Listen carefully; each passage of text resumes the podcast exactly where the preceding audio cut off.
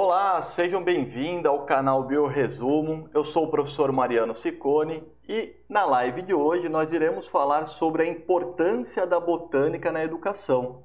Então, se você não é inscrito no canal, se inscreva no canal, ative ali o sininho para você receber todas as notificações, tá? Deixe o seu joinha aí, deixe o seu like para fortalecer o nosso canal, isso é muito importante para o nosso canal. É, teve uma falha aqui na, na conexão, então eu vou voltar aqui a falar, lembrando que nós estamos ao vivo, tá? Então pode ter essas falhas. Então, de novo, eu sou o professor Mariano Ciccone, tá? É, sejam bem-vindos ao canal Bioresumo. É, se você não é inscrito no canal, deixa, deixa, deixa seu like, é, ative o sininho para você receber as notificações. E o assunto de hoje, como eu falei lá no início, nós vamos falar sobre a importância da botânica na educação, tá bom? Então nós iremos falar sobre a importância da botânica na educação. E para falar sobre botânica na educação, eu vou chamar uma professora, uma doutora, e ela é especialista nessa área. Ela é muito, muito é, requisitada nessa parte de educação em botânica e vocês vão entender melhor é, todo esse significado, toda essa importância, essa relação da, da botânica com a educação, seja ela da educação do ensino médio, do ensino fundamental, até é, a graduação e a pós-graduação. Então, vai aparecer aqui na tela. Vamos lá, já está na tela. Seja bem-vindo, professor e doutora Suzana Ursi tá? É, fique à vontade no nosso canal. É, você sempre vai ser bem-vindo aqui no nosso canal e o canal é seu. Fique à vontade, tá? É, pode se apresentar, falar a graduação, é, falar ah, aonde. Obrigada, Mariana. De nada, que é isso. Eu falar. Falo sim. É, falar em qual universidade você atua, onde você estudou. Então, fique à vontade. Lembrando que é uma forma de bate-papo mesmo. Ah, obrigada. Olha, eu queria começar é, agradecendo muito o convite né, do, do Mariano. É, eu tenho acompanhado as lives aqui no canal, é, uma melhor que a outra, né? Acho que o Mariano consegue trazer é, assuntos é, super atuais, assuntos mais clássicos, e ele vai mesclando. É, e uma pessoa, né, um prof... além de um profissional muito competente, uma pessoa muito simpática, então ele vai é, deixa todos os convidados super à vontade mesmo para a gente poder bater um papo. É, eu que agradeço. Antes, antes, de falar de mim, eu queria contar para vocês que o Mariano é, ele tem é, uma importância aí na, na, minha história que eu vou contar para vocês daqui a pouco, porque lá no comecinho, quando eu entrei e formei meu meu grupo de pesquisa, o Mariano participou um bom tempo com a gente, né, Mariano? É verdade. Do grupo de pesquisa. É que a gente mora em cidades diferentes. Agora a gente está aprendendo melhor que dá para fazer um monte de coisa à distância, né? Mas há um tempinho atrás era mais difícil. Mas continuo, deixo aberto aí, quando o Mariano quiser voltar para o nosso grupo, estamos abertos. Fico feliz, é, bom, muito meu obrigado. Nome... meu nome é Suzana Ursi, eu sou professora do Departamento de Botânica é, da Universidade de São Paulo, da USP. Então, eu trabalho no campus da capital, na cidade universitária, né, que fica no bairro do Butantã. É, eu já estou lá desde 2008, então agora tem 10 anos e pouquinho, e eu trabalho, é, embora assim toda a minha formação tenha sido com botânica, né? Então graduação, é graduação, a iniciação científica, né? Porque eu sou licenciada e bacharel em ciências biológicas pela USP, e lá nas ciências, logo no, no comecinho da graduação, eu já fui fazer estágio no laboratório de algas marinhas. Então eu estudava o que a gente chama, né, biologia hard, ciência hard. É, e continuei nessa linha, fiz mestrado no departamento de botânica, fiz doutorado no departamento de botânica também da USP. Daí no doutorado eu saí, eu fiz parte desse doutorado lá nas universidades de Uppsala, que é a universidade onde o Linneu trabalhava, né, e na Universidade de Estocolmo que as duas são na Suécia. É, e quando eu acabei o doutorado, eu já tinha uma vontade muito grande de trabalhar mais na área de ensino. É, ainda não sabia muito bem como fazer isso como pesquisadora, né? É, o normal seria eu ter prestado um concurso ou fazer um pós-doutorado na área de algas, que já era que eu estudava, mas é, até por essa experiência na Suécia, é, a gente percebe como as coisas são diferentes lá e aqui, né? Tinha uma forma de ensinar muito diferente. Então lá eu já eu sempre tive uma quedinha, eu sempre gostei dessa coisa, né, do ensino, da aula na educação básica, mas lá isso me despertou mais ainda. Então, quando eu acabei o doutorado, eu comecei a dar aula primeiro numa faculdade particular e depois logo eu comecei a dar aula numa escola, numa escola bem grande aqui de aqui de São Paulo, né, que é onde eu moro. E eu tive dois anos fora da USP, dois, três anos. E que foram os anos que eu realmente atuei como professora do ensino básico, né? É, e nesses dois anos eu tive a sorte de ter uma coordenadora que fazia pesquisa, não na área de biologia, mas na área de ensino de biologia. Né? Então ela trabalhava, a orientadora dela era lá da faculdade de educação e não do Instituto de Biociências, onde a gente tinha se formado. E foi aí que eu comecei a perceber é, que existiam tantas tendências no ensino e existia essa linha de pesquisa né, que está voltada para compreender como as pessoas aprendem melhor, é, quais as melhores formas que os professores usam para ensinar os conteúdos. E daí eu comecei a fazer algumas pesquisas, é, trabalhei muito com a pré-iniciação científica, né? Então eu era orientadora de iniciações científicas que eram é, na escola. Na, na e daí ver... depois. Na verdade, Pode... então a sua experiência, a, a, sua experiência no ensino, no ensino básico que fez com que você fosse pesquisar essa parte de educação, né? Foi. Foi isso mesmo. E isso é até uma dica para todo mundo que é professor, né? Que quem está na sala de aula, para mim, tem o maior dos laboratórios à frente, né? Porque é onde o professor ele tem que ser visto como um intelectual, né? Capaz de produção de conhecimento. Então, eu comigo foi assim, né? Depois de, de dois, três anos, é, abri um concurso na USP, porque a USP estava muito preocupada na época com a formação dos professores, né? Da educação básica. Então, teve uma grande reestruturação e começaram a contratar nos institutos, então física, química, história, geografia e biologia, professores que iam estar no instituto, mas que iam é, pesquisar sobre o ensino. E lá no Instituto de Biociências a gente tem cinco departamentos. Então veio um professor, né? Teve o concurso de um professor para cada departamento. O meu é o departamento de botânica. Então, essa vaga que eu ocupo hoje é uma vaga é, que ela veio né, para ensino, pesquisa e extensão na área de ensino de botânica. Né? Então, eu brinco que lá no meu departamento todo mundo estuda algum tipo de planta, uma alga, é, e eu não, eu estudo pessoas. Né? Então, eu estudo como as pessoas percebem as plantas, é, a minha linha de pesquisa é bem focada em formação de professores, né? Então eu estudo muito é, como os professores ensinam botânica, quais são as dificuldades, e daí a gente foi ampliando. Ah, ah né? Por muitos anos é, é, eu é. fiquei mais na área assim, muito na área marinha, porque eu venho também das algas, mas agora a gente está ampliando bastante, estudando muito vários aspectos de como as pessoas ensinam e aprendem sobre botânica. Entendi. Deixa eu, antes até da, da gente continuar a, a parte da live, tem, tem, em alguns momentos, tá? Quem está assistindo a live agora, por conexão de internet, ela está travando, mas assim, o áudio está saindo normal, está tá travando a, a, nossa imagem aqui de vez em quando, mas o áudio está perfeito, tá? Então só quem está assistindo, tá? É só é, devido à conexão da internet, mas está tranquilo em relação ao áudio.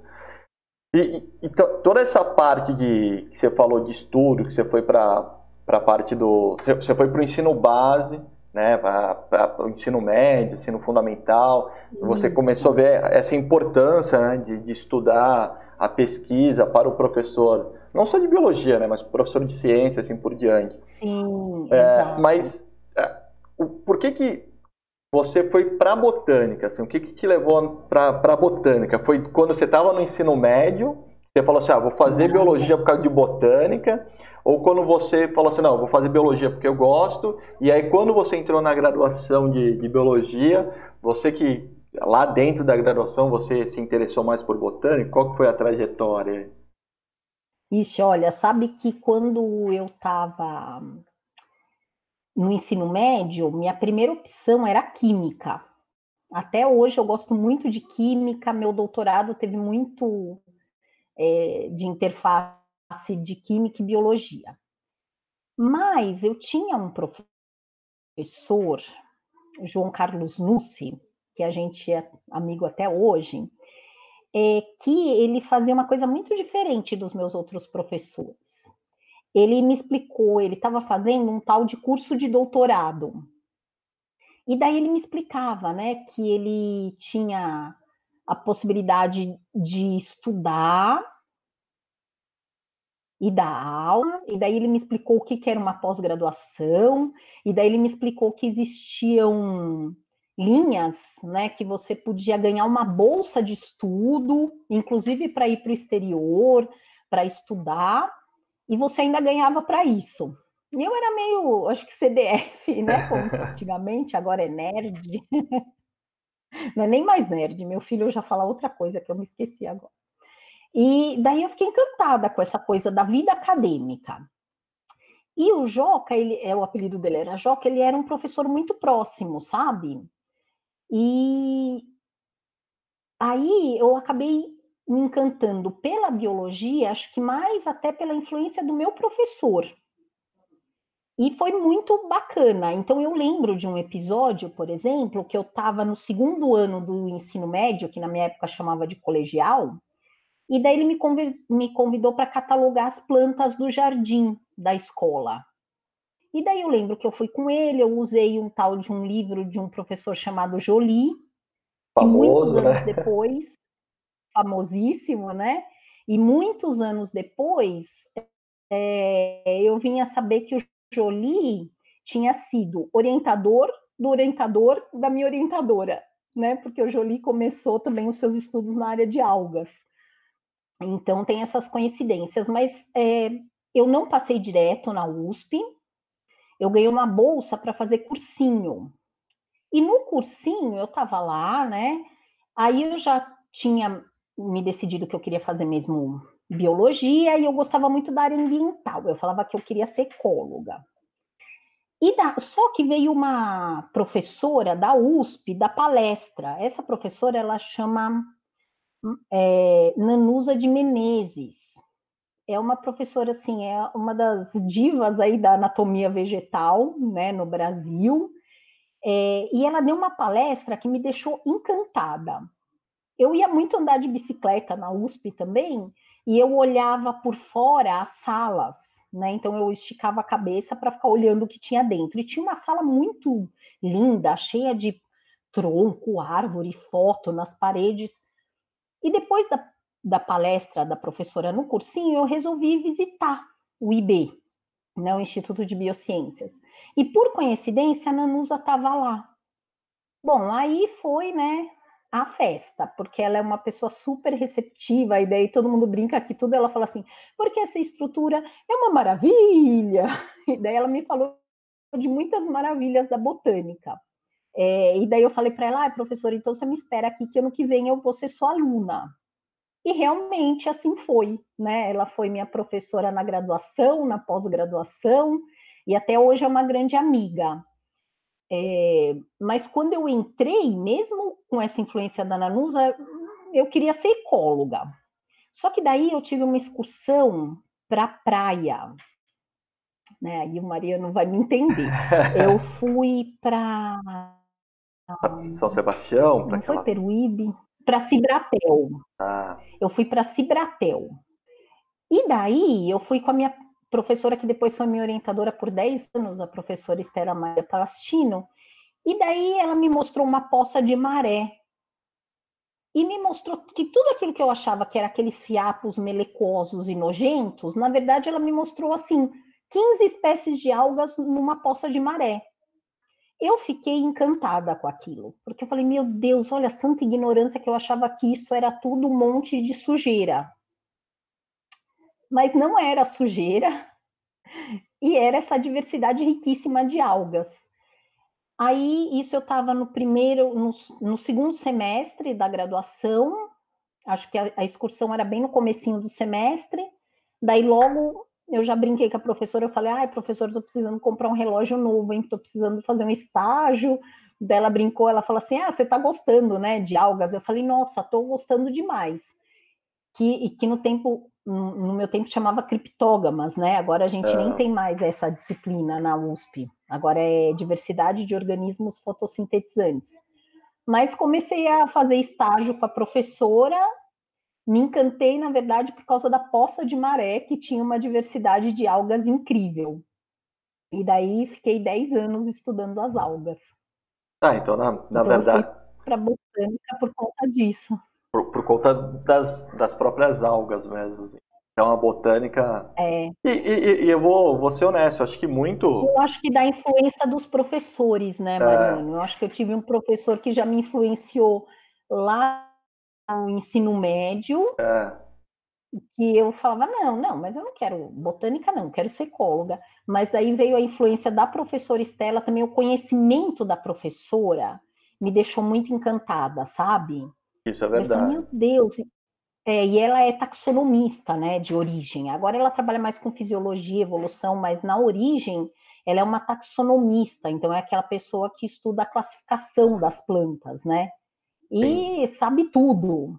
Então eu fiquei muito encantada com aquilo. Não, e, e, e, é legal o que você falou agora, Suzana, porque assim, é, o, outros pesquisadores que também é, tiveram aqui, passaram aqui pelo, pelo nosso canal, eles também comentaram que no ensino médio, muitas vezes eles tinham outras, é, eles pensavam em outras é, profissões, é, outros cursos, e, e, muitas vezes foi a, a, aula do professor ali de biologia que influenciou com que ele fosse para a graduação de biologia. Isso é legal, é, porque aí vem a importância, como você falou já lá no começo, a importância do Sim. professor na sala de aula desde lá do, do ensino básico, né?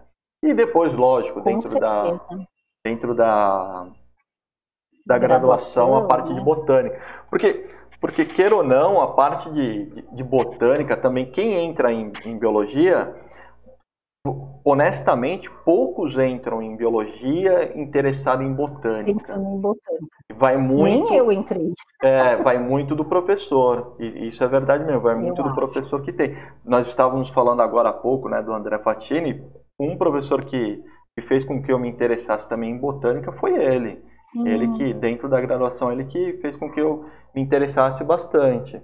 É legal. É. Importância do. É, o Mariano, e botânica, é, não adianta também, vamos ser sinceros, né? Muita gente chega já na graduação com super preconceito com essa ciência.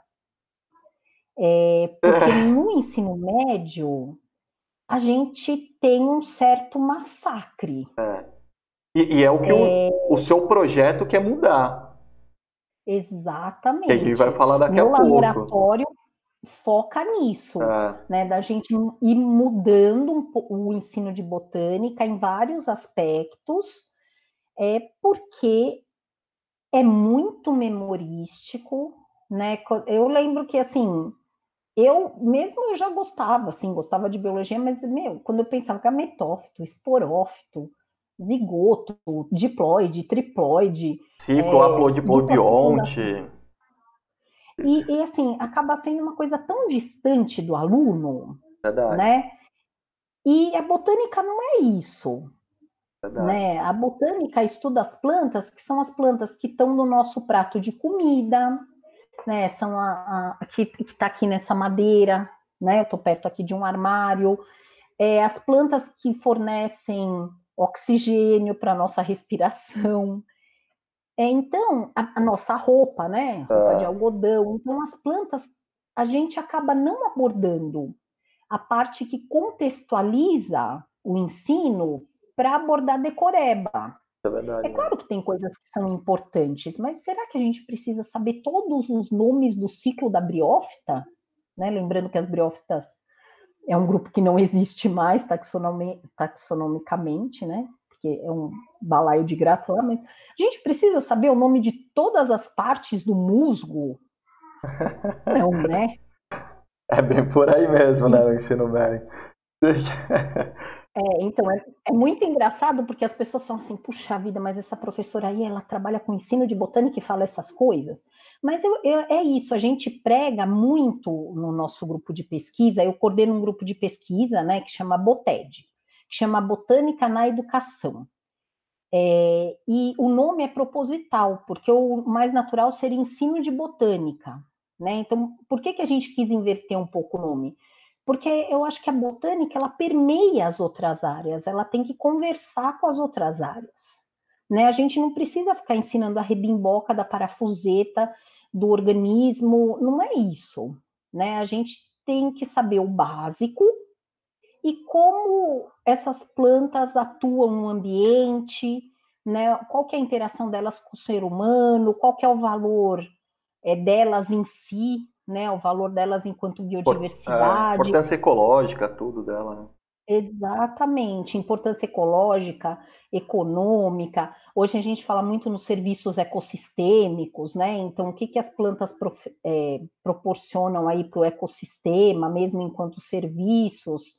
É, e o que a gente pesquisa muito, né? Então, a gente escuta muito o professor, que antigamente tinha uma coisa assim: ah, o universitário vai ensinar o professor do ensino básico a dar aula. Isso é uma falácia, né? Porque o universitário está lá na universidade. Então, o que a gente, a nossa pesquisa, que a gente faz é ver o que, que os professores fazem, né? E quais são as atividades diferenciadas que eles fazem e fazer um diálogo disso com a literatura, com a parte teórica. E a gente vê que tem um monte de professor fazendo coisa bacana, mas muitos me falam, né, e falam para os meus estudantes, é que o vestibular limita muito, sabe, Mariano? Porque tem coisas que eles falam assim, ah, isso precisa ser dado. Então, por exemplo, quando a gente pergunta o que você ensina de diversidade vegetal, né, para os seus estudantes, daí eles falam, ah, eu ensino os grupos e a relação evolutiva e para por aí. E os, é, e os ciclos né? e reprodutivos, gente... é verdade. E os ciclos, é.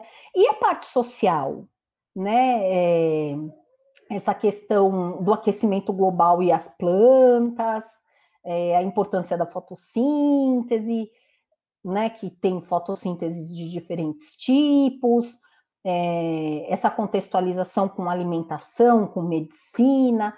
Daí eles falam, ah, a gente acha isso importante, mas a gente pula essa parte, porque normalmente isso está lá no livro didático, naquele começo, né? Do tipo, o que você já sabe sobre o tema, então aquelas coisas legais que estão nas primeiras caixinhas do capítulo, o professor pula, porque aquilo não cai no vestibular. É, e eu acho que isso é um problemão. É, esse é o problema que, que a gente enfrenta na educação, no, no, no nosso sistema educacional, né? Você tem, um, você tem um currículo sempre voltado a, a uma prova final. Nível, né? É, uma prova final, que seria os, os vestibulares, o Enem, tudo. E é isso, hum. né? Então o aluno estuda três anos, basicamente, para uma prova pois é. final. É. Isso, isso é muito ruim. Que é o que a gente chama de ensino propedêutico, né? Que é, é. aquele que está sempre preparando para o nível seguinte.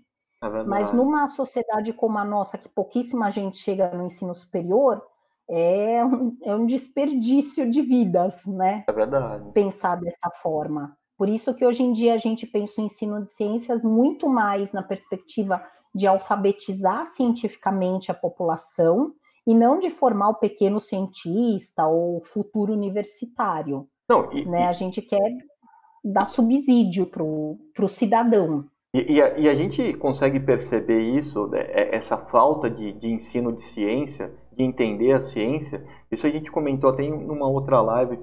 se eu não me engano, que eu estava falando com, com, com o Vitor Tabosa sobre biotecnologia, Sim. e hoje em dia a gente encontra as pessoas falando que é são ótimo, contra a vacina, por exemplo. Pois é. E aí a gente vê é. o quanto o quanto o ensino de ciência há, anos aí uhum. vem sofrendo e a gente vê uma galera falando que ah, não, a vacina não, não é boa, não vou vacinar meu filho porque não acredito.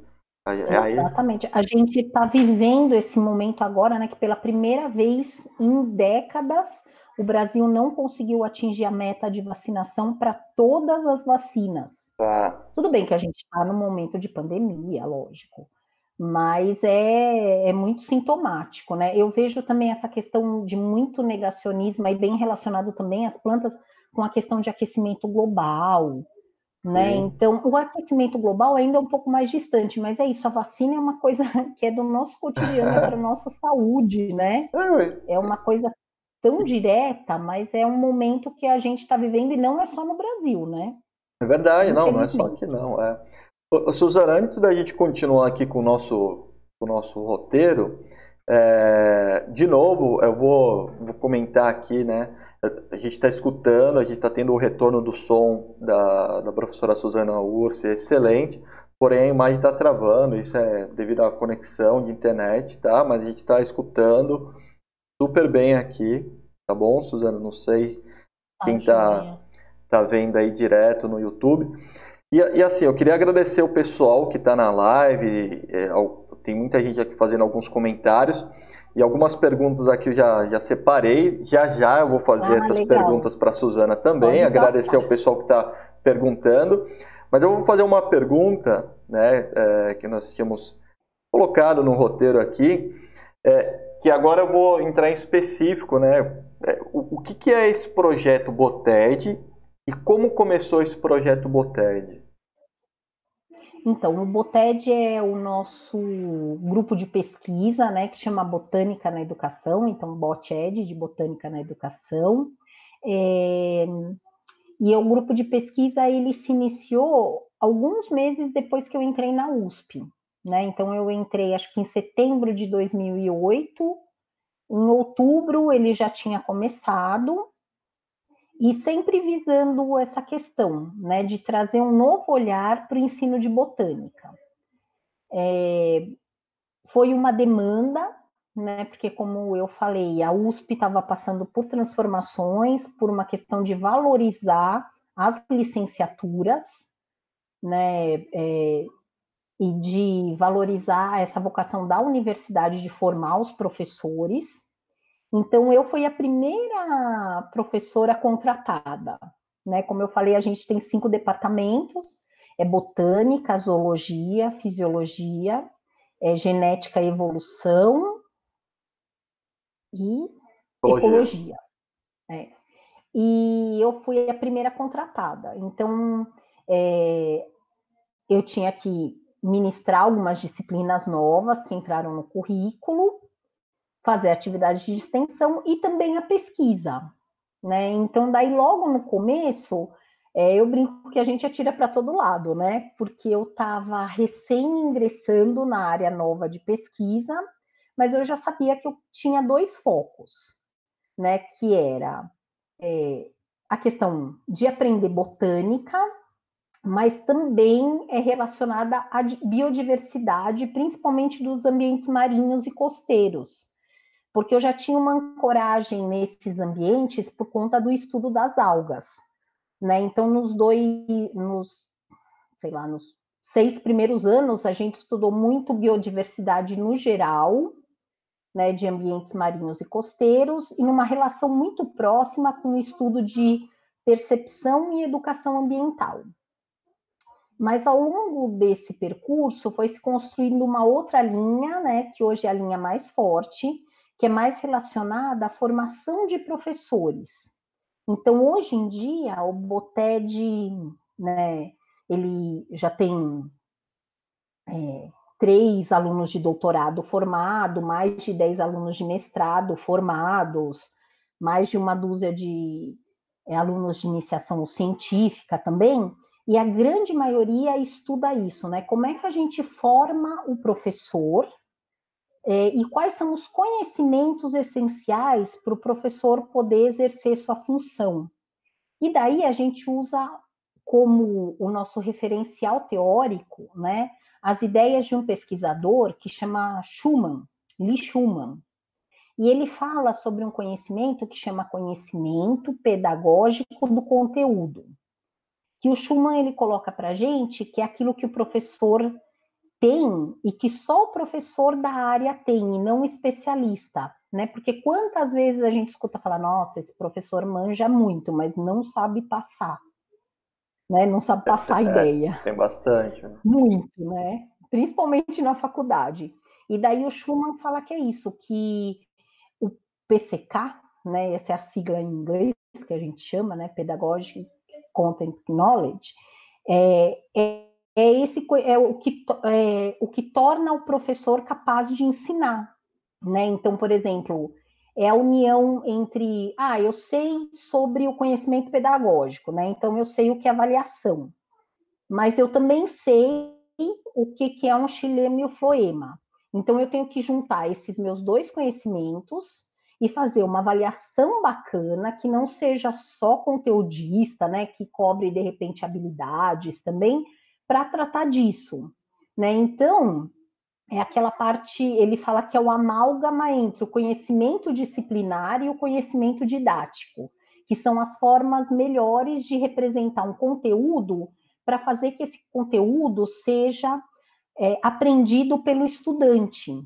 Então, hoje em dia, a gente foca muito nesse, nesse conhecimento do professor, né? Então, a gente quer saber como nossos alunos de graduação é, desenvolvem esse tipo de conhecimento, como os professores que já dão aula é, mobilizam esse conhecimento, né? Porque a gente fala, é muito diferente você dar uma aula é, de botânica e dar uma aula de é, ácidos nucleicos, né? Porque, de repente, se eu estou falando de diversidade de botânica, eu vou usar uma estratégia como um trabalho de campo, um herbário. Quando eu estou falando lá de ácido nucleico, eu estou falando de um conteúdo muito mais abstrato, né? Um conteúdo que eu não, não enxergo. É, não tem como ver, como pegar, né?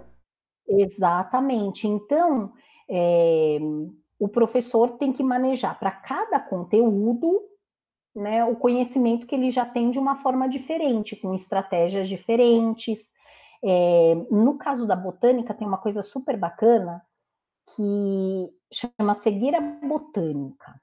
Né? E isso está relacionado também com esse conhecimento do professor, porque assim, quando eu entendo as dificuldades do meu aluno, eu consigo ajudar, interferir na aprendizagem, né? E a gente fala que o ser humano, no geral, mas principalmente nas zonas urbanas, né, que está mais distanciado das plantas, tem uma espécie de cegueira, né? As plantas são meio invisíveis, a gente só reconhece elas como pano de fundo. Então, o que, que acontece? É muito mais fácil falar de diversidade animal, porque eu não preciso explicar, olha, isso é um lobo-guará. A maioria das pessoas sabe o que é um lobo-guará. Agora, então, né, com a nota de 200, mas eu preciso explicar o que é uma araucária, porque as pessoas não sabem, né? não é verdade? É, mas... Com a nota de 200, agora todo mundo quer saber do lobo-guará. Vai pesquisar, né? O que, que era o lobo-guará. O que é uma araucária, o que é uma jabuticabeira. Então, é, isso também é uma habilidade do professor que vai ensinar botânica. Ele tem que saber que as pessoas têm menos conhecimento e tem uma questão que é cognitiva mesmo, sabe? Que tem a ver, inclusive, com questões fisiológicas e evolutivas. Né? Eu brinco que nossos ancestrais lá nas cavernas, eles tinham que ser muito ágeis para perceber um animal e fugir do animal, ou para caçar o animal. A plantinha não, ela está sempre lá parada, né? É claro que isso é uma brincadeira assim bem simplista, mas é mais ou menos assim que funciona mesmo, né? Alguns estudos mostram que são estudos super é, são poucos, né? São poucos os estudos que mostram essa questão em termos fisiológicos, mas tem uns que mostram que nossa atenção é muito maior e a gente retém, tem uma memória melhor para reter informações sobre animais do que sobre plantas. Né? Então, lá no Boted, a gente estuda todas essas questões né, que envolvem é, como ensinar botânica. Então, a gente também desenvolve atividades. É, um, recentemente, a gente tem estudado muito o ensino de botânica em ambientes virtuais, né, porque eu trabalho lá na Univesp, que é a Universidade Virtual do Estado de São Paulo. Ah, então, ah, eu coordenei o curso de biologia e foi um desafio enorme, né? Eu estava até falando com isso sobre isso com o Mariano, né, Mariano, antes ah. da gente começar que como é que você ensina biologia à distância? Como é que você ensina botânica? Então a gente te, inventou umas atividades, inclusive de herbário virtual, sabe? Porque muitas vezes a, a às Isso vezes acabou sendo interessante. Porque muitas vezes para ensinar botânica, para o aluno entender um pouquinho de botânica, se não tiver prática, fica muito difícil. Se não tiver a prática. Exatamente. Por exemplo, se é, é, vai, porque ele não reconhece, né? É, quando, quando, sei lá, vai, vamos falar de musgo, tá? Um exemplo aqui. Se ele não vê um musgo lá no, no muro, numa árvore ou no é. solo mesmo, ele não vai entender. Quando você fala que ah, o musgo ele tem que ser, ele tem que não. ter um porte pequeno porque ele não tem xilema e floema, ele entende, ah, é pequeno. O que, que é pequeno é. para ele? Qual que, que é relação de pequeno? É. E aí quando ele vê um musgo, aí ele começa aí a entender decora, o... né? Aí ele consegue entender o porquê ele é pequeno mesmo. E realmente ele é Exatamente. pequeno, né? É, é, muito difícil mesmo uhum. essa parte. E, é muito difícil. A gente não repara no que não é árvore, não é flor, é mais difícil ainda. É verdade. Né? É isso que eu falo, que se a gente conseguir fazer o estudante, primeiro perceber que planta é um ser vivo. Gente, porque parece brincadeira, mas não é. Muita gente adulta acha que planta não é ser vivo. Não estou brincando, tá? São dados de pesquisa. Se você pegar é, na, na, faixa etária de 15 anos, uma porcentagem muito grande acha isso. Né? Então é isso que eu falo. Às vezes a gente quer ensinar é o detalhe do detalhe e a população não sabe nem que planta é ser vivo, nem qual é o papel das plantas no ciclo biogeoquímicos, né, que é uma coisa importantíssima, na saúde humana. Então, por isso que a gente, lá no BOTED, né, o que, que ele faz? A gente tenta repensar essas questões, né, e fazer sugestões de atividade, a gente sempre tem bastante curso, né, junto com professores. Agora a gente está. Até brinquei com o Mariano, eu falei que ele tem que me ensinar a ser youtuber, que nem ele. que a gente abriu um canal de, de botânica recentemente. A gente já tem um site há mais de 10 anos que chama Botânica Online. Então, toda a nossa produção tem lá um, um linkzinho que é Boted, né, o nome do nosso laboratório, Boted Pesquisas. Todos os nossos trabalhos publicados estão lá disponíveis. E, e, verdade... e agora a gente fez também o canal. E na verdade, eu, eu acho que eu te conheci, Suzane, eu acho que foi pelo site até. Eu entrei no site, ah, se eu não me, que legal. Se eu não me engano. Olha que bacana, nem E aí, aí, aí eu vi o seu contato e, e o site realmente. Ah, depois, quando eu, eu, fui lá na, na, fui aí em São Paulo, para USP e tudo, que aí eu conheci, hum. aí você tinha falado que tinha pouco tempo o site, se eu não me engano, acho que foi até pelo site. É... Né? Ah, então, hoje em dia, é... e a internet é um instrumento poderoso, né? Hoje em dia, pessoas lá do interior da Amazônia, eu sempre falo do pessoal lá de Humaitá, que eu gosto demais deles, são alunos super simpáticos, me falando: ah, professora, a gente pegou tal atividade lá do Boted, a gente usa no programa de formação de professores aqui na Amazônia. Eu falo, nossa, que, oh, que, que bacana. Super demais. Então, isso é muito legal. Então, agora a gente está tentando fazer isso que o Mariano está fazendo tão bem, que é aproximar um pouco a academia da população em geral, da qual a academia também faz parte. Ah. Né? Então, eu acho que com o site, com o canal, a gente tem um grupo no Facebook que chama Ensino de Botânica. O nosso grupo tem mais de tem quase 10 mil pessoas, que é um grupo que ele, é, ele foi originado né, no seio da Sociedade Brasileira de Botânica. Então, os pesquisadores começaram a se reunir. Hoje em dia atende todo mundo. Agora eu estou com o Instagram também, que é meu xodozinho, que chama Arte Botânica, são duas coisas que eu gosto muito. Então, nessa pandemia, a gente começou a pensar mais nisso, sabe? De fazer mais essa divulgação, que antes era só pelo site. Meus alunos me falam assim: ah, professora, site, Facebook é coisa de velho. Você tem que ter um Instagram.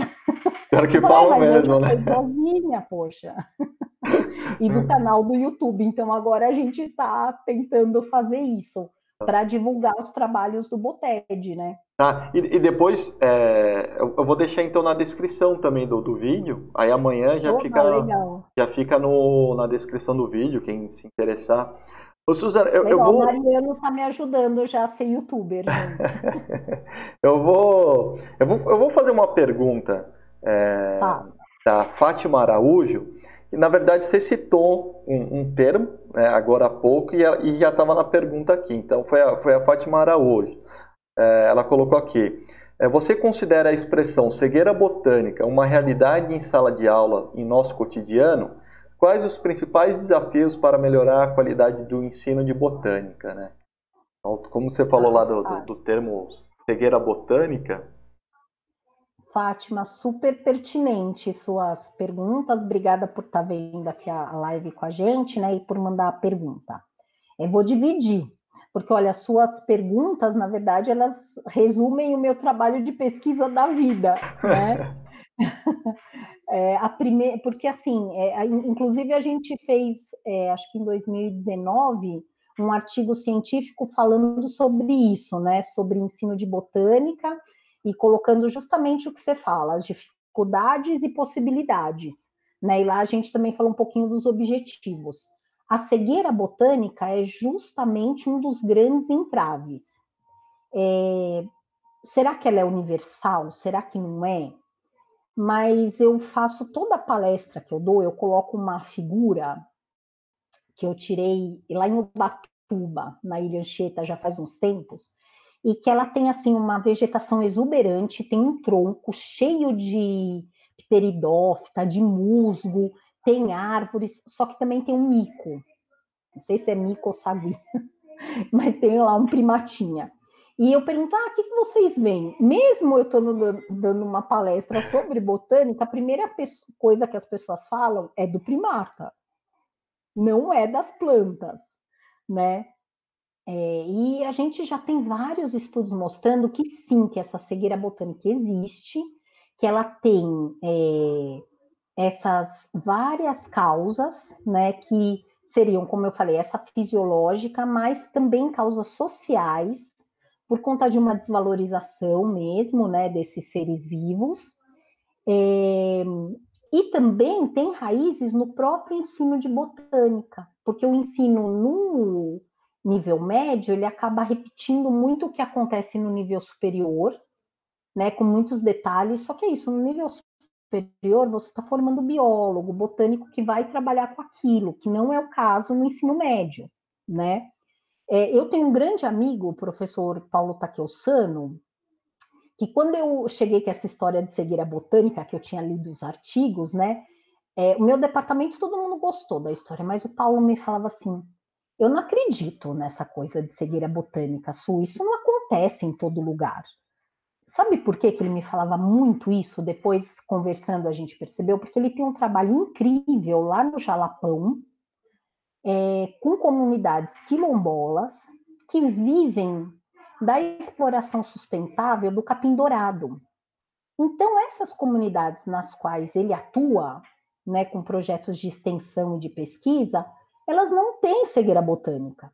Muito pelo contrário, as plantas, né, eles falam assim, pau de não sei o que lá, pau de não sei o que lá. As plantas são é, organismos centrais daquela sociedade. Mas, por outro lado, em ambientes em que a gente está mais distante, né, principalmente nos ambientes urbanos, e hoje em dia a maioria da população mundial está em ambiente urbano, aí parece que sim, que esse, essa cegueira botânica é generalizada. Então, eu coloco como um dos grandes objetivos atuais do ensino de botânica promover a alfabetização científica e mitigar a cegueira botânica. Sabe por quê, Fátima, Mariano e amigos que estão aqui nos escutando, porque se a gente não constrói esse apreço, essa valorização e um mínimo de conhecimento sobre os organismos vegetais, é, a gente vê o Pantanal queimar e a gente não tem noção né, do que isso representa, né? A gente vê a Amazônia queimar e não tem noção do que isso representa. As plantas, elas são é, os primeiros elementos do ambiente que estão lá, né? Os animais, eles estão circulando, tal, mas as plantas estão lá, estão fixas. Então, é, é, primeiro, é um primeiro ponto de percepção ambiental. Então, por isso que eu acho que é tão importante mitigar essa cegueira botânica. E daí já emendo com a segunda parte da pergunta. Né? E aí, o que, como que a gente pode melhorar o ensino botânico? Eu acho que a primeira coisa é realmente a gente tem que repensar os objetivos. Né? Se no ensino médio isso ainda é muito difícil por conta do vestibular, mas tenho a impressão que vamos ter mudanças grandes aí com essa questão da BNCC, né? Vamos ver para que lado vai. Mas no ensino fundamental, a gente pode ter como meta assim muito muito clara essa mitigação da cegueira botânica. Né? Então, se eu pudesse dar um conselho, principalmente para os professores do ensino básico, é reconheçam essa cegueira botânica que acontece com seus alunos, façam provas diagnósticas, né? Pega umas plantas lá bem corriqueiras, as plantas estão no pátio da escola, Pessoal, se vocês perguntarem, colocarem um prato com arroz, feijão e alface e um bife, e perguntarem ah, que vegetais tem aqui, a maioria das pessoas, dos estudantes principalmente, vai falar: ah, tem alface, ah, é. que é verde. Isso é incrível. É muito verdadeiro, viu, Fátima? Então faça o teste. Por isso que vale a pena essas provas diagnósticas são muito legais, né? Essas que a gente faz no comecinho do ano, e daí a gente faz o trabalho mostrando essa questão da diversidade e chega lá no final do ano e faz outra prova, né? Prova não, é, é avaliação é. mesmo, né? No sentido de ver o que o aluno aprendeu. Você fala, nossa, é muita diferença. Então, eu acho que esse tem que ser um objetivo é, enorme do ensino de botânica, muito mais do que decorar nominho, né? Então, eu acho que é isso, é reconhecer e valorizar. E também falar, ah, professora, precisa saber nome de planta? Não, não é isso. Né? Mas reconhecer aquela, as diferenças. A gente gosta muito, muito é, de interagir com o pessoal da pedagogia, que trabalha no Fundamental 1. Né? É, eles fazem muitos trabalhos assim de diferença de morfologia de folha. Eu acho isso super bacana. A gente pode fazer isso, inclusive, na faculdade, né? Porque é ampliar o olhar daquele cidadão que está em, em, construção, né? Que é nosso aluno. Então, eu diria que acho que tem essa, essa, essa questão aí dos objetivos. Quanto às estratégias, aí eu acho que o Mariano falou uma super importante. É, a parte de fazer aulas práticas, experimentos. Gente, é, eu falo que na botânica, é, dentre todas as áreas da biologia, é a melhor para fazer aula prática, né? Porque a gente tem um material mais fácil, mais disponível. É, se a gente faz uma coleta, é claro que também tem questões éticas que a gente tem que respeitar, não pode coletar tudo que vê pela frente, né? Mas é muito mais simples do que trabalhar com qualquer outro tipo de organismo. Né? Então, as aulas práticas, as aulas de campo, daí você fala, ah, professora, que campo que eu vou fazer que eu não posso nem tirar meu aluno da escola, né? Ah, não dá para fazer? Então vamos fazer uma hortinha vertical na escola? Esse vai ser meu campo, né? Vai ser ir até a horta. Eu acho que trabalhos que tenham uma pegada mais investigativa, né? Então, dar um problema para o estudante tentar resolver, e não só aquela aula expositiva, cansativa. Claro que a aula expositiva também é importante, mas só isso não, né? Então, eu acho que é, indo por esse lado, a gente vai aos poucos dando um jeito sim no ensino de botânica. Eu, eu, desde que eu entrei na USP até agora, eu já vejo diferenças muito positivas, sabe? Tá bom. E você citou, né, de estimular o aluno, investigar o aluno, e eu, eu entro até em outra, em outra questão aqui, que, que a gente conversa bastante, tem a ver com, com Boteg, É, o, o que, que é a, a, alfabetização científica? Qual é a relação da alfabetização científica com o estudo aí dentro do BOTED? Isso, olha, então, bom, ótima pergunta, né, Mariano? É, bom, é só relembrando, então, a alfabetização científica é um jeito, né, a gente pode falar que é um grande objetivo do ensino de ciências, né, da educação científica. É, muitos autores é, colocam, né, pesquisadores colocam definições sobre o que seria essa alfabetização científica. Eu gosto muito da abordagem de duas pesquisadoras brasileiras, que são lá da, da área de física, mas elas colocam que a alfabetização científica envolve três grandes eixos, né? O primeiro deles é que o estudante conheça é, os conceitos e os processos básicos da ciência. Né? Ele precisa conhecer, desculpa pessoal, ele precisa conhecer o básico de conceito mesmo. Desculpa, tossindo. É, depois, é, muitas vezes a gente para por aí, né? Mas não, tem mais um outro eixo que é conhecer a natureza da ciência e os valores sociais, éticos que estão envolvidos no desenvolvimento dessa ciência, né? É, o que, que é essa natureza da ciência? É a gente pensar um pouco em como o conhecimento científico é construído. Né? É, lá no Boted, fazendo já essa ponte, a gente tem uma sugestão de como abordar fotossíntese. Então, é contextualização pela história e pela arte. Então, a gente é, dá como dica usar a música do Caetano, Luz do Sol, né? Que faz um paralelo aí com os processos de fotossíntese. E a gente traz o que a gente chama de pinceladas históricas, é, que é para mostrar para o estudante, né, ou para o professor em formação, como se chegou naquela equação da fotossíntese. Né? E essas pinceladas históricas são super legais, porque daí você vai vendo qual é o processo de construção, né? Então, o que, que as pessoas descobriram primeiro? Que usava água, que liberava gás carbônico? Como é que foi isso? Né? Então, isso tem a ver com esse segundo eixo da alfabetização científica. E o terceiro é fazer a relação que a gente chama de relação CTSA, ciência, tecnologia sociedade e ambiente. Né? Então, vamos pegar o mesmo exemplo. O primeiro eixo, então, seria conhecer a equação da fotossíntese, o que é fotossíntese, que tipo de organismo realiza isso. Segundo eixo, saber um pouco de como foi o processo de desvendamento desse processo da fotossíntese, né? É, que pesquisadores estiveram envolvidos. É, terceiro eixo, o que, que a fotossíntese tem a ver com os ciclos biogeoquímicos e os ciclos, por exemplo, do carbono e mudanças climáticas globais? Né? Ou o que, que a fotossíntese tem a ver com biotecnologia e produção de bioetanol? Então, eu gosto muito dessa abordagem desses três eixos, né?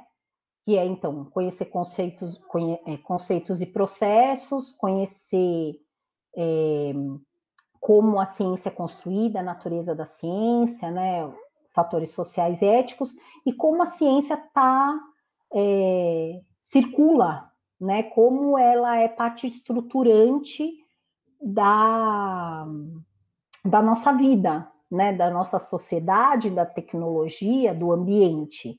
Então, eu gosto muito dessa abordagem, e pensando nessas abordagens, a gente também vai desenvolvendo atividades lá no Boted pensando nisso. Né? A gente tem lá no nosso site é, duas sequências didáticas investigativas, né? Então, é, pensando no ensino por investigação, que objetiva muito a alfabetização científica. Então, uma é sobre Mata Atlântica, no geral, e a Restinga, e a outra é sobre costões rochosos, né, a dinâmica lá dos costões rochosos.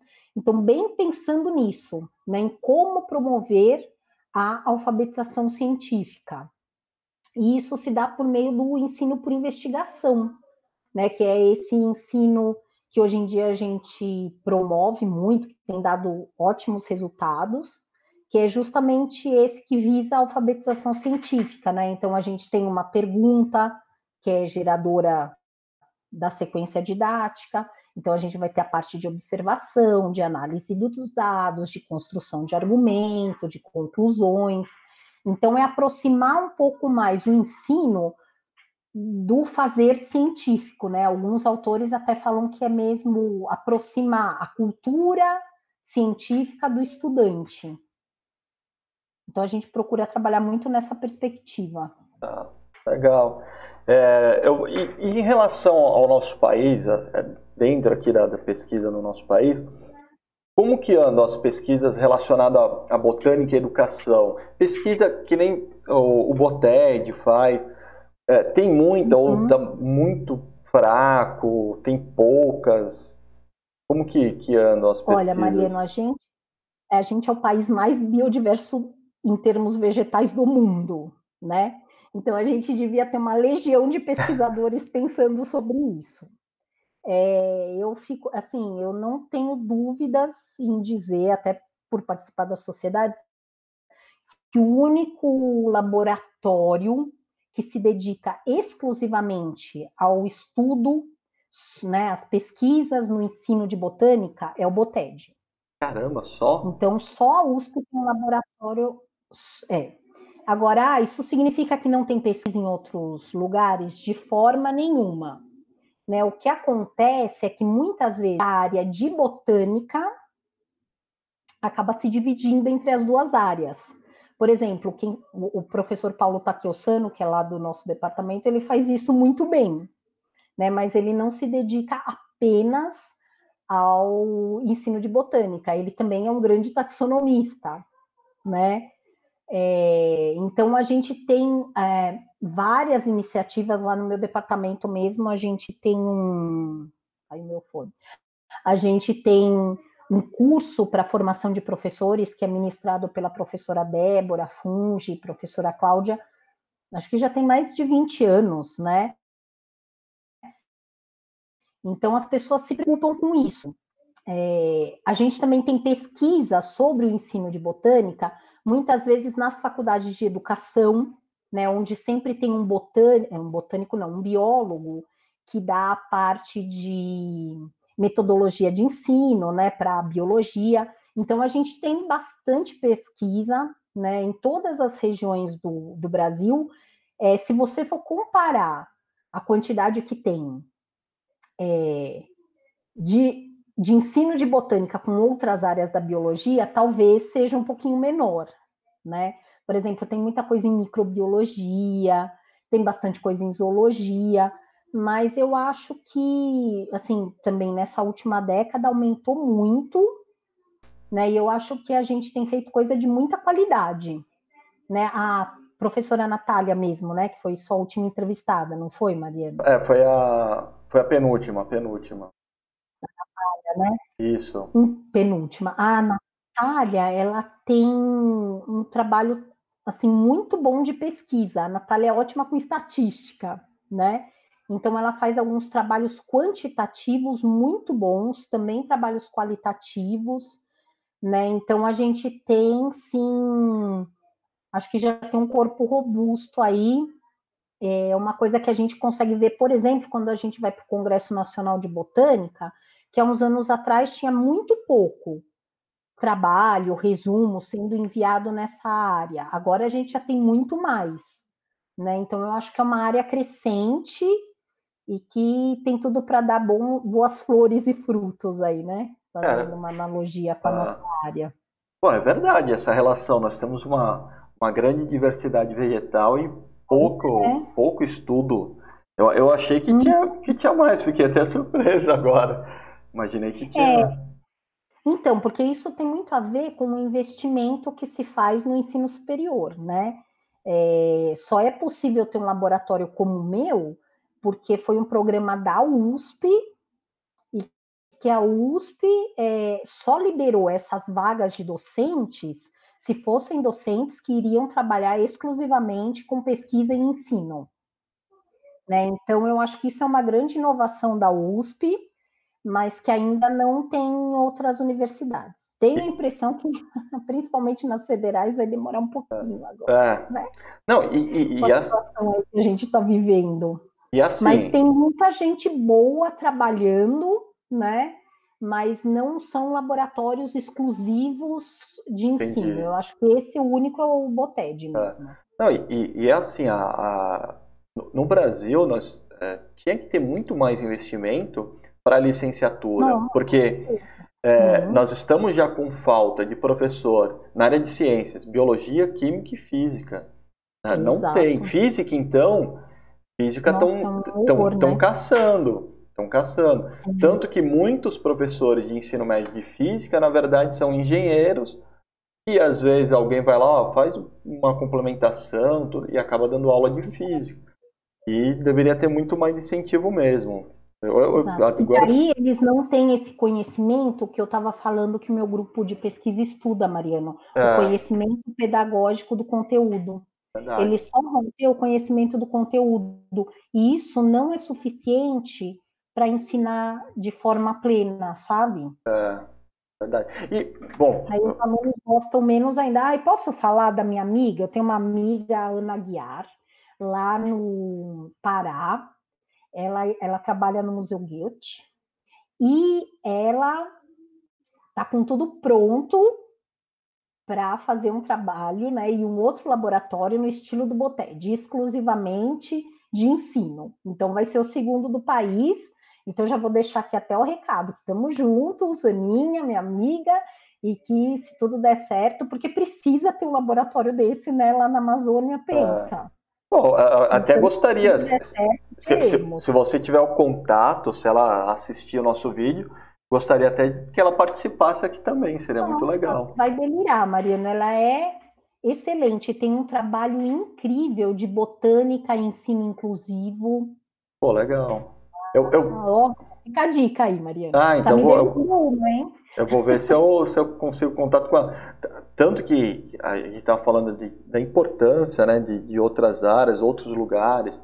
Vai ter, em outubro, vai ter um pesquisador, não é de botânica, é na área de, de zoologia, vai falar sobre répteis. Na verdade, vai falar sobre serpentes e largados da caatinga do, do Brasil. Ele, Nossa, muito legal. A, onde ele, agora esqueci a, a universidade que ele está, mas em outubro nós vamos ter uma, uma entrevista com. Muita coisa boa por aí, hein, Opa! E, e é isso. Fina, indo aí já para a última, para as últimas questões aí, eu vou. Você falou aqui, né, no Brasil, como que anda as pesquisas. E eu fiquei até surpreso. E fora do país, você tem alguma alguma informação de se lá tem mais pesquisa do tipo ou não? Ou é mais ou menos como aqui? Olha, mas no, é, é, eu, eu conheço alguns laboratórios que se dedicam essa questão da cegueira botânica de cinco anos para cá. Assim, a gente tem visto números inteiros de periódicos internacionais, né, que é onde a gente publica os artigos, falando de cegueira botânica, muita coisa. É, é interessante porque os trabalhos assim que mostram a parte mais empírica ainda não são muitos, né? Por exemplo, de constatar a cegueira botânica, mas tem muito artigo é, que estuda isso em termos teóricos, que pensa nas possibilidades de mitigação, né? Teve um, não vou lembrar o nome certinho agora, mas tem um, uma, uma revista que acho que chama Plant People Planet, se eu não me engano depois eu posso mandar para o Mariano para ele divulgar para vocês. É que teve um número inteiro só falando sobre cegueira botânica e mitigação. Né? É, aqui no, no, Brasil, meu grupo fez um trabalho que eu achei super interessante, na verdade, um aluno, né, o Matheus, que, que encabeçou, junto com o professor Pirani.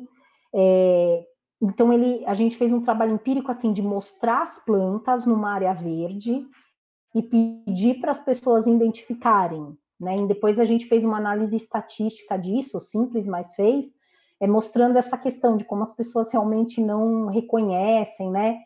Mas é, eu, eu sinto que nos últimos cinco anos isso aumentou muito. Tenho visto muitos trabalhos falando, principalmente de ensino de botânica associado com mitigação de cegueira botânica. É. Tem mais do que aqui, eu acho.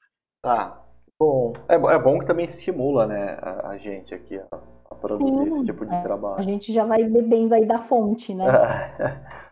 Suzana, é, tá acabando aqui já o tempo. É, eu queria pedir para você uma recomendação de livro, de artigo, quem, quem, quem se interessa, quem está interessado nessa área, o que, que você recomenda, um livro, um ah, artigo?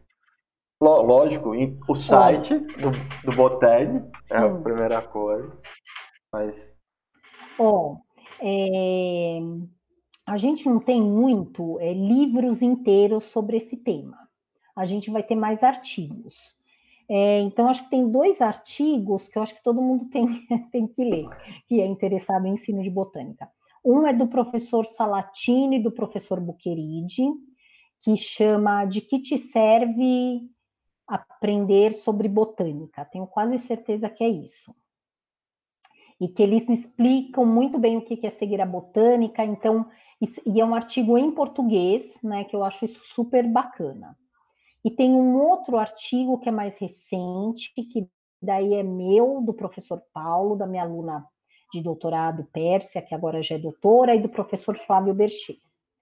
É, e daí chama Botânica, Encantamento e Educação Científica. Acho que é mais ou menos uma coisa assim. É, como eu não sei exatamente os nomes nem do meu, eu vou dar dica. Faz assim, ó, entra lá no site Botânica Online, e clica na página, tem uma pagininha que se chama Cegueira Botânica. E lá no final da página tem todos esses artigos. Além desses dois artigos em português, eu também coloco lá o link para os três artigos em inglês que trazem pela primeira vez esse conceito de cegueira botânica.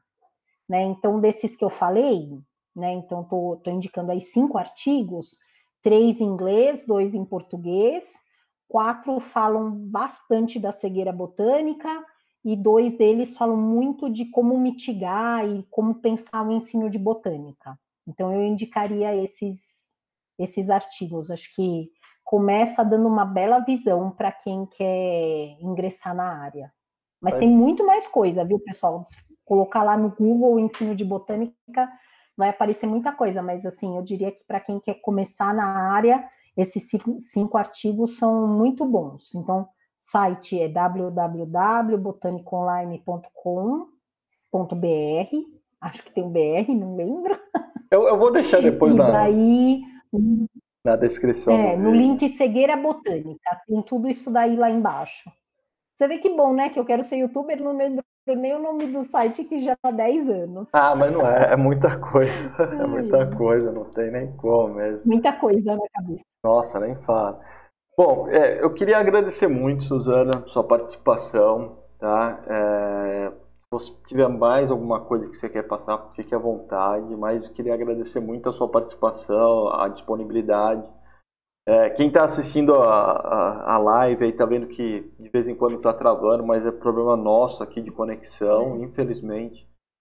Acaba acontecendo, normal isso. Né? né? Então já queria me desculpar por a conexão ruim e fica muito engraçado, né? Porque daí a gente fica fica travado numas caras muito estranhas, né? Mas acontece. Uhum. É, Mariana, eu só queria super agradecer né, pelo convite, por estar aqui, ter a oportunidade de falar desses assuntos, é, que são os assuntos que movem minha vida profissional. Né? E também um prazer é, poder te reencontrar profissionalmente. Né? A gente, é, você participou do Boted, é, por um, um, tempo e num momento que, foi, que era muito delicado, porque era a formação do grupo, né? Então, foi um prazer estar aqui com você, com todos que formam a sua audiência. Queria parabenizar pelo trabalho, né? Porque acho que você faz um trabalho aí que é de divulgação super importante, além de todas as suas atividades como professor, você ainda é um grande divulgador científico, né? Então, queria agradecer você e toda a sua audiência é, pela oportunidade de estar aqui com vocês hoje. Foi ótimo. É isso, eu que agradeço mesmo. É, como você falou, às vezes é difícil também colocar mais vídeo, às vezes o pessoal fala, pô, por que, que de vez em quando, só um dia na semana? Porque além de professor, coordenador pedagógico, é muito, é muito difícil, pois mas, é. mas é, eu agradeço, na verdade, até o reconhecimento. Queria agradecer a todos que também estão assistindo a nossa live até agora. É, muitos agradecimentos. Tem, tem algumas pessoas aqui agradecendo você bastante também, Suzana, dando parabéns para você pelo, pelo seu projeto. Se tiver alguma pergunta que ficou no caminho, depois o Mariano me manda e ele coloca lá na descrição depois, tá, tá bom? Fica à vontade, Isso, viu, Mariano? Tá, eu que agradeço. E assim, pessoal, quem não é inscrito no canal, se inscreva no canal. É, a ideia é toda quinta-feira, 9 horas, a gente tem, tem algum pesquisador falando de algum tema, pesquisa recente Muito que está acontecendo. Eu, eu que agradeço de novo, Suzana, pela disponibilidade. Então, quem não é inscrito, se inscreve no canal, deixa o like, porque... No Botânico Online também, hein? E no Botânico Online. Tá, eu, vou, eu vou colocar também na descrição o, o, o, link do seu canal também, Suzana. Legal. Legal. Já deixo Obrigada. na descrição desse vídeo também. Isso ajuda bastante. E, e também deixa seu like nos vídeos lá do, do Botânico Online, que também fortalece o canal. Isso é muito importante. E só para lembrar o pessoal que está assistindo, amanhã, no final da tarde, comecinho da noite, o áudio desse, desse vídeo, dessa live, vai estar em formato de podcast lá no Spotify. Então é só entrar lá no, no Spotify, na parte de podcast, colocar lá Bio Resumo, e aí vocês vão ver amanhã já essa, é, esse áudio em formato de podcast. Tá bom? Legal. Suzana, muito, tá, obri muito obrigado. Eu vou vamos finalizando por aqui. Pessoal, de novo, quem estava conosco até agora, muito obrigado. Boa noite aí, boa semana a todos. E boa semana... noite, pessoal. Obrigada, semana... viu? Que isso. Semana que vem tem mais.